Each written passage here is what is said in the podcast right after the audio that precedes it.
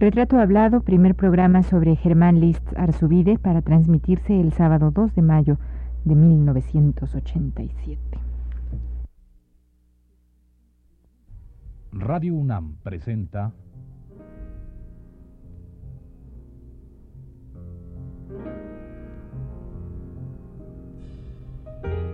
Retrato Hablado. Germán Liszt Arzubide.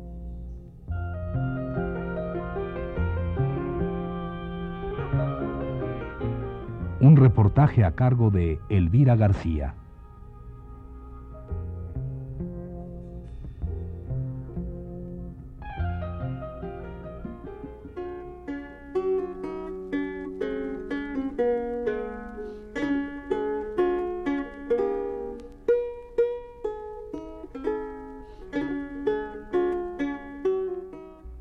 El estridentismo fue un movimiento literario que surgió en México en 1922 y que duró escasos seis años, pero que tuvo repercusiones fundamentales para la cultura mexicana que hasta hoy todavía no han sido suficientemente estudiadas y reconocidas.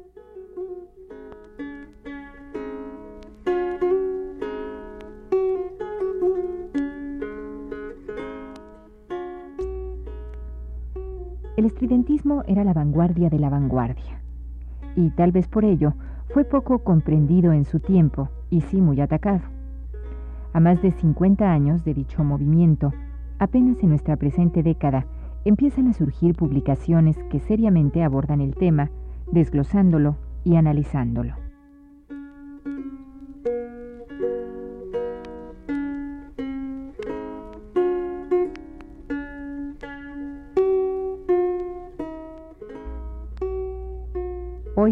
Nosotros vamos a empezar a hacer un retrato hablado con Germán Liszt Arzubide, cuentista, periodista y poeta, que fuera uno de los miembros fundamentales de este movimiento estridentista.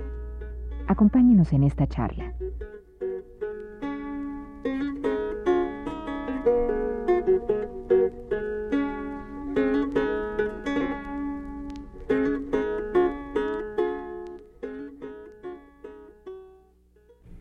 Maestro Luis Arzubide, usted nace en Puebla en 1898 y tiene usted una eh, larguísima y creo experiencia de las más interesantes de las yo creo que pocas personas tienen en esta vida de haber participado en movimientos bien importantes de la cultura y de la revolución y de todo en México. Entonces, bueno, vamos por partes y empezamos a hablar de su infancia y de cómo y se liga usted al movimiento revolucionario mexicano? Mire, yo nací en 1898, el 31 de mayo, que por cierto es una fecha de gran importancia mundial. No porque yo haya nacido ahí, sino porque el hecho de que en ese día, precisamente en ese día, fue cuando eh, chocaron en una, en una guerra tremenda España y los Estados Unidos. Resulta que España pues había ido perdiendo sus colonias de América. La última que le quedó fue Cuba. ¿eh? Y, y, la isla de Santo Domingo. Y eso no las quería soltar, yo creo que en cierta cosa de, de orgullo de haber tenido eso y que algo le quedara, ¿verdad? Entonces, pues en Cuba hubo, hubo, una lucha tremenda para su independencia, ¿verdad? Para su independencia. Eso se recuerda mucho la vida de José Martí, el héroe que podríamos decir que el, el principal de, de, esas luchas, ¿verdad? de esa lucha por su independencia.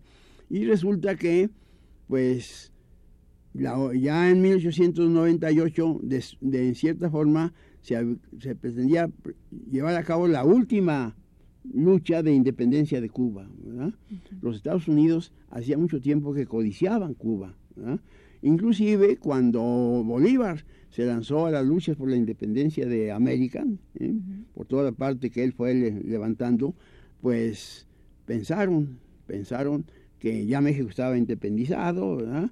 Que lo último que quedaba, que era Cuba, pues en cierta forma se buscara la manera de independizarla también, y quien se opuso a que se luchara por esto fueron resueltamente los Estados Unidos.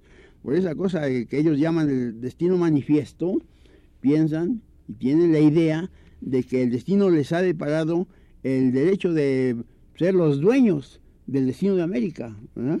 Y, pues en ese, caso la cuestión de Cuba les interesaba mucho y resolvieron aparecer como que apoyaban resueltamente a los que estaban luchando por la independencia de Cuba. Entonces inclusive un, uno que fue presidente de los Estados Unidos, famoso, porque Rubén Darío le dedicó una oda, ¿eh? Teodoro Roosevelt, que de hecho había sido un tipo un tanto cuanto aventurero, había sido cazador de leones en África, y en fin, tenía, y, además presidente de los Estados Unidos. Entonces, él formó un cuerpo de Rangers que vinieron con, al frente a luchar, ayudando a los revolucionarios cubanos, y al mismo tiempo resueltamente pensaron buscar la manera de enfrentarse con España para arrojarla de ahí sin más. Entonces, hubo una cosa que parece que está suficientemente aclarada, que volaron un, barco norteamericano en la bahía de Cuba, el Maine. Se ha pensado que fue una, una forma de provocación. Los Estados Unidos acusaron a España de la voladura de ese barco y sin más ni más le declararon la guerra. Entonces España, pues con ese orgullo hispano, dijo, pues le entramos, ¿por qué no? ¿verdad? Hay que leer los periódicos de aquellos años en, en España, donde decía, estos salchichoneros de Chicago no nos van a servir ni para el arranque, porque nosotros somos gente combatiente. Ellos no sabían que pues los Estados Unidos estaban preparando para todo y habían construido una escuadra nueva de barcos, de barcos de acero, cuando España todavía tenía barcos de madera y cañones antiguos y otras cuestiones. De suerte que cuando llegó la hora de enfrentarse, aquella que después esa escuadra, que se llamó la Escuadra Blanca, después de que batieron a España, la pasearon por todo el mundo, para que el mundo supiera qué grandeza tenían de, fuerza de aquellos barcos construidos todos de acero. De suerte que cuando se enfrentaron, pues en cinco minutos los Estados Unidos barrieron aquellos barcos españoles y acabaron con ellos, Y España quedó vencida. En ese momento, además, no solo vencieron, en, sino en, la bahía de Cavite, en, Filipinas, hicieron otro tanto igual, vencieron a los, a los españoles, y en ese momento el gran imperio español se hundió. Aquel imperio del cual un monarca había dicho que en sus tierras no se ponía nunca el sol, porque cuando el sol se levantaba en América y pasaba, pues iba a dar por Filipinas y por todas esas partes, pues ahí se hundió. El gran imperio español acabó allí sus días. Y se levantó otro gran imperio, que por cierto, pues ahora el mundo lo tiene encima, que fue el imperio, que es el imperio de los Estados Unidos. Fue precisamente en ese día en que yo nací, cuando sucedió esta cosa de que se hundió el imperio español y nació el imperio norteamericano, ¿no?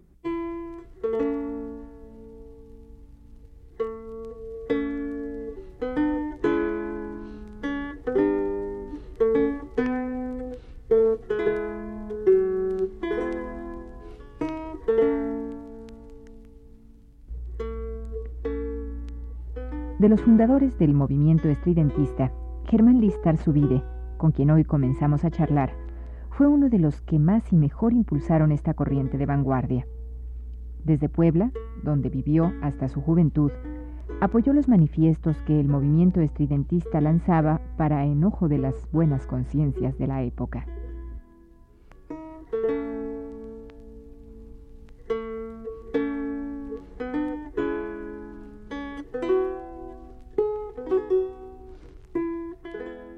Ese día que se hundió el, imperio español, nace usted también. Y entonces, cuénteme eh, cómo es su infancia. Bueno, mire, yo soy hijo de un, de un hombre que lleva sangre alemana. Es decir, la cosa es si un presidente de, México eh, invitó en aquellos días en que México pues era un país casi despoblado y todas cuestiones, hizo una invitación para que vinieran gentes de, de Europa a poblar a México. Pensaba que de todas maneras vendrían pues gentes de cierta calidad. ¿En qué año? precisamente en el principio del, siglo XIX. ¿eh? principio del siglo XIX. Invitaron y vinieron. Por ejemplo, vinieron franceses que todavía están instalados en un lugar de por ahí, inclusive últimamente hicieron ellos los que los herederos, los hijos, los nietos, hicieron una exposición de fotografías en Inglaterra de lo que ellos habían conseguido eh, a través del tiempo cuando vinieron sus antepasados a poblar aquella, aquella parte.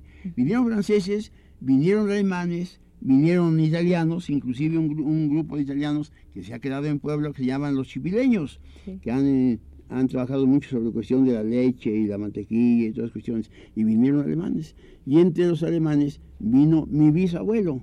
¿Cómo se llamaba? Se llamaba Felipe List. Este vino con su esposa y sus dos hijos, uno de cinco años y otro de siete años. Parece que él formaba parte de esas familias que no heredan más que el hijo mayor, para no desbaratar la fuerza y la grandeza de las familias, pues todavía los reyes, en los reyes sucede eso, ¿verdad? Precisamente el caso desgraciado de Maximiliano es que Maximiliano fue un secundón, el, que heredó todo fue, Francisco José, ¿verdad? y entonces él lo dejaron y por eso fue que él anduvo buscando pues, de qué manera podía vestir su, el hecho de, ser heredero, pero de de segunda fila, ¿verdad? Anduvo primero por Italia y luego pues oyó decir que México existía por gente que le fue a hablar sobre eso y por eso vino a dar aquí un secundón. Y yo creo que mi bisabuelo fue un secundón de estos, ¿verdad? entonces dijo, sonaba muy bonito venir a América, ¿verdad? Porque de todas maneras pues eran los días aquellos en que en Europa pues ya comenzaba a sentirse que había demasiada gente, ¿verdad? Y que pobre, y, qué va a ser.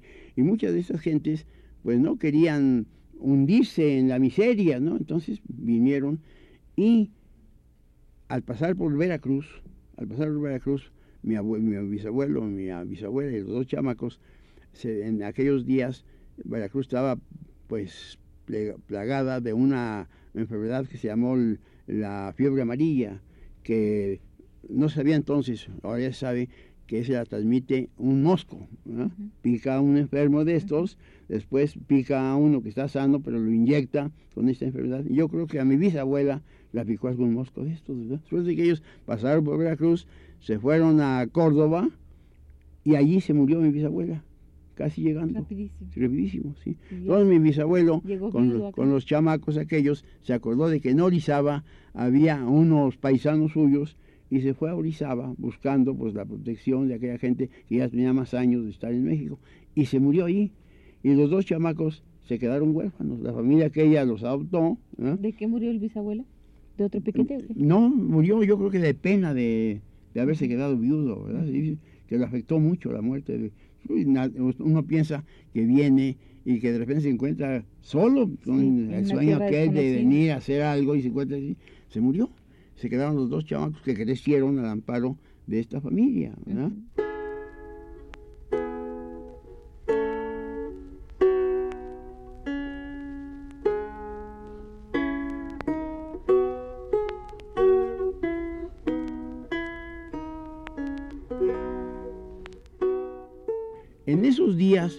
se, eh, instaló, sí, se llevó a cabo el primer gran ferrocarril de México, que fue el de Veracruz, de México a Veracruz.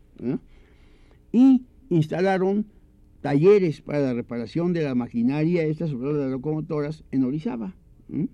Entonces, la familia esta metió a trabajar porque los norteamericanos, que eran los que venían manejando esta cuestión, quisieron hacer obreros calificados, enseñarles a los obreros, a la gente de México, cómo se podía trabajar ya una cosa tan distinta, porque todo lo más que había eran las, las hilanderías, las fábricas estas textiles, ¿no? Que iba a haber una cosa nueva que eran precisamente los trabajos mecánicos, con máquinas, tornos, fresadores, todo lo que es.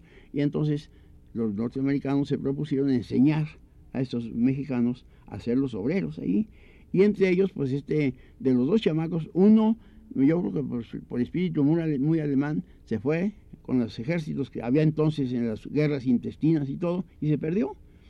El otro, que era el que había llegado de cinco años, fue el que fue a dar a los talleres aquellos y fácilmente aprendió esta cuestión. ¿Qué edad tenía ya? Pues, haber tenido unos 20 años, ¿verdad? Cuando comenzó a trabajar allí. Y entonces se casó, allí en, Orizaba. Se casó y de ahí nacieron los hijos, entre ellos nació el que iba a ser mi, mi abuelo, le digo mi padre, padre, mi padre, bien. el que iba a ser mi padre. Mi abuelo eh, fue el que aprendió esas cuestiones y él llevó a mi padre, junto con sus otros hijos, a trabajar también en los ferrocarriles. ¿eh? Y mi padre era un hombre muy, muy capaz, extraordinariamente capaz, de tal manera que rápidamente ascendió ahí, inclusive nos contaba, entre otras cosas, que un día hubo necesidad de hacer un agujero de cierto tamaño, tamaño en el centro exactamente de una placa. Entonces el norteamericano aquel llamaba a los obreros que habían estado aprendiendo para que hicieran este agujero y todos recurrían a lo mismo, hacer una, tajadera que de hecho es un cincel, que tiene un mango, más o menos de una media luna y pensaban que poniendo una, una en el centro una marca, golpeando ahí, dando la vuelta, se podía hacer ese agujero. ¿verdad? Pero resultó que, además de que tardaba mucho tiempo, se agrandaba el agujero, no, se- no servía. Y venía otro y la misma cosa. Entonces el norteamericano dijo, bueno, pues los muchachos estos que están aprendiendo aquí, llamó a mi padre y le dijo, a ver tú cómo puedes hacer esos agujeros de tal medida.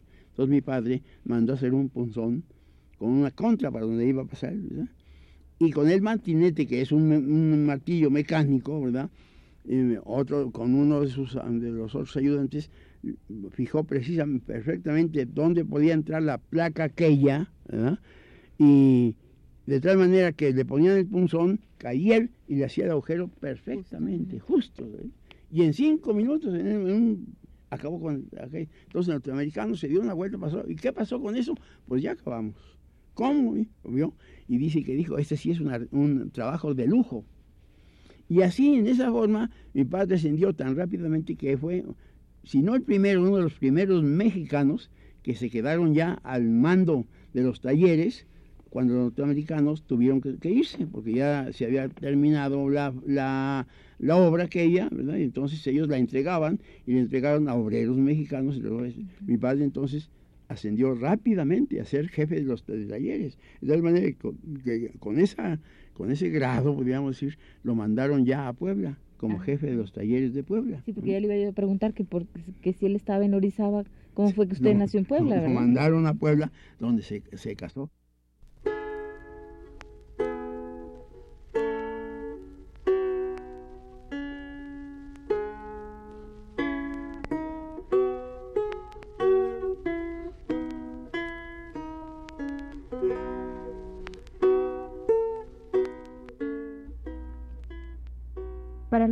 Nacido a partir de los años 50, es difícil imaginar que un movimiento vanguardista pueda causar incomodidad y sea objeto de ataques, amenazas y rechazo. Para darnos cuenta del tono en que los estridentistas se dirigían al público, proclamando la necesidad de salir a la calle y de torcerle el cuello a González Martínez, queremos reproducir para usted algunos de los puntos más importantes del primer manifiesto estridentista que apareció pegado en las paredes de las calles de la Ciudad de México una mañana de diciembre de 1921. Decía así. Muera el cura Hidalgo. Abajo San Rafael. San Lázaro. Esquina. Se prohíbe fijar anuncios.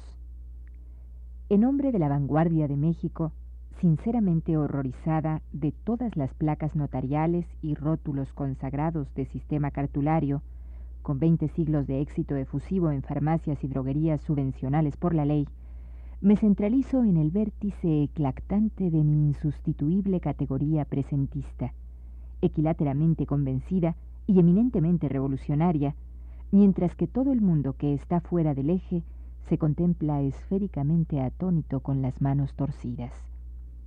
Imperativa y categóricamente afirmo, sin más excepciones a los players diametralmente explosivos en incendios fonográficos y gritos acorralados, que mi estridentismo, desiciente y acendrado para defenderme de las pedradas literales de los últimos plebiscitos intelectivos. Muera el cura Hidalgo, abajo San Rafael, San Lázaro, esquina, se prohíbe fijar anuncios.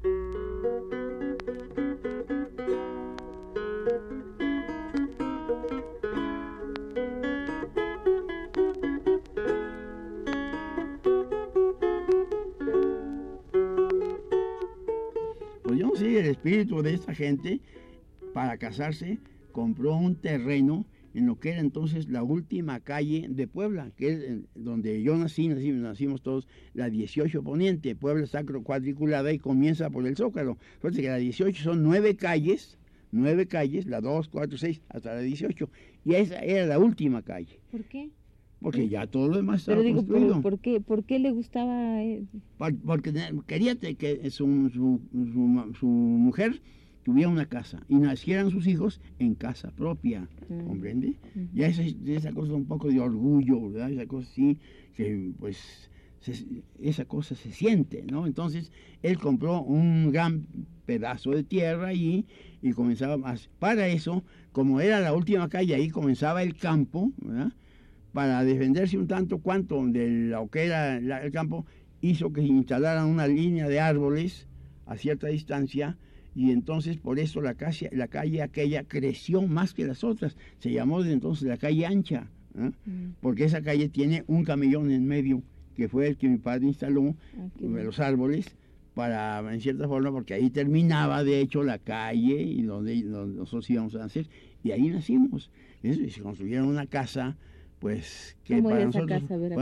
Una casa que es, de hecho, un, un gran cuadrilátero. ¿Existe esa ¿no? casa? Un gran cuadrilátero, sí, existe. Ajá. Y entonces, eh, de cada lado había piezas. ¿verdad? Luego, al- de- de las- lo que iban a ser las recámaras, luego la cocina, ¿verdad? La cosa que hay, y de este lado la sala y un gran comedor que todavía existe, una especie de, pues, está ahora cubierto de, de techo y es un- una, una, una gran pieza, bueno, casi pudiéramos decir que representa como el valor de dos piezas, nada más que es, está dedicado al comedor. ¿no?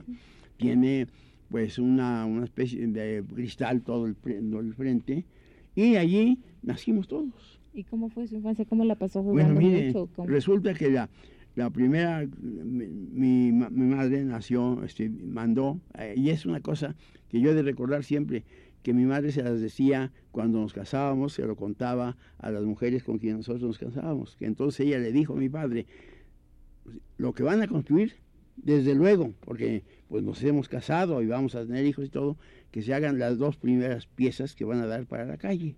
Esas piezas tenían ventanas para la calle. Una de ellas, una de ellas fue la, la recámara donde iba, donde nosotros nacimos, y el otro una sala. Y luego hay un, un- un patio en medio, un patio grande, que va hasta lo que después es una parte que es jardín. Entonces le dijo, yo quiero que hagan una pieza grande, de lo que va a ser la, la sala o lo que sea, y al fondo de estas piezas, la última que me la hagan desde luego a mí, porque yo quiero que yo cuide a mis hijos bajo mi responsabilidad. Y tú en esa pieza primera duermas con la mayor tranquilidad posible, porque tú te vas a ganar el pan de nosotros y, y tienes muchas responsabilidades dentro de tu puesto. Entonces, tú debes levantarte totalmente descansado. Si los niños lloran, si los niños molestan, si los niños cualquier cosa, de eso me encargo yo. ¿verdad? Yo soy su madre. ¿verdad? Eh, Eso, esa cosa así de dividir, y fue en realidad una madre eh, más, más extraordinaria, ¿verdad? Esa idea ya no existe. No, ya se ¿eh? perdió esa idea de, de la Mm, madre que, que sea ella completamente y además este ser estar orgullosa de esa de eso, y responsabilidad. que el ¿no? marido que va a trabajar eh, tenga el descanso suficiente para ir su- también suficientemente apto para lo que tiene que llevar a cabo, ¿verdad? Claro, Entonces, así ella, ella era una mujer verdaderamente extraordinaria en eso también. Si yo soy poeta Ujú. y todos nosotros, nosotros fuimos seis, seis, tres hombres y tres mujeres, ¿ah? nacimos con una pasión de la lectura sobre todo. Todos, todos. todos. Ujú. porque mi madre adoraba la poesía y tenía de recortes y de lo que había copiado y todo, cuadernos de poesía. ¿Y los Puedo decir que ustedes? yo sí los leíamos. Y además, creo que fuimos los primeros en recibir el periódico de México, de la capital, bueno, que entonces el periódico eh, que se llamaba El Imparcial fue de los primeros que comenzó en realidad a vender eh, como este, Suscripciones. suscripciones. Y, y la primera suscripción o de las primeras llegaba, y me acuerdo que nosotros estábamos siempre esperando eh, que llegara el cartero eh, que entregaba el, el periódico del día, pero sobre todo el del domingo, que todos ya tenían muñequitos y de colores y todo, y ahí estábamos todos ansiosamente. Puedo decir que nosotros nos educamos y nacimos y crecimos en medio de cuestiones de lecturas.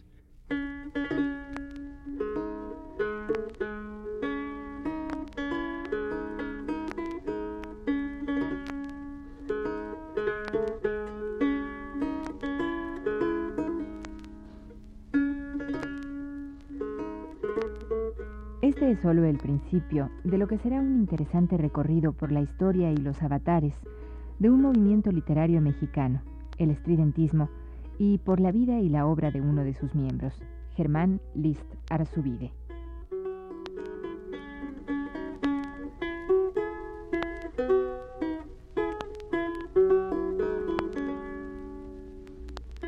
Esta fue la primera parte de la serie dedicada al poeta Germán List Arzubide. Le invitamos a escuchar la segunda el próximo sábado a las 17 horas. Gracias por su atención.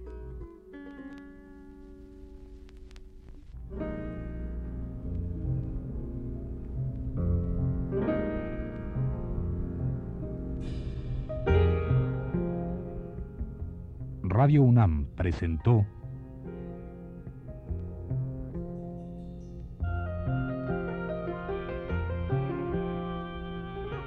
Retrato Hablado.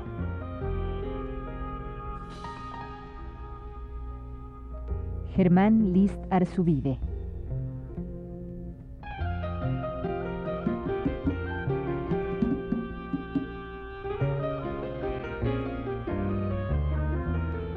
Un reportaje a cargo de Elvira García.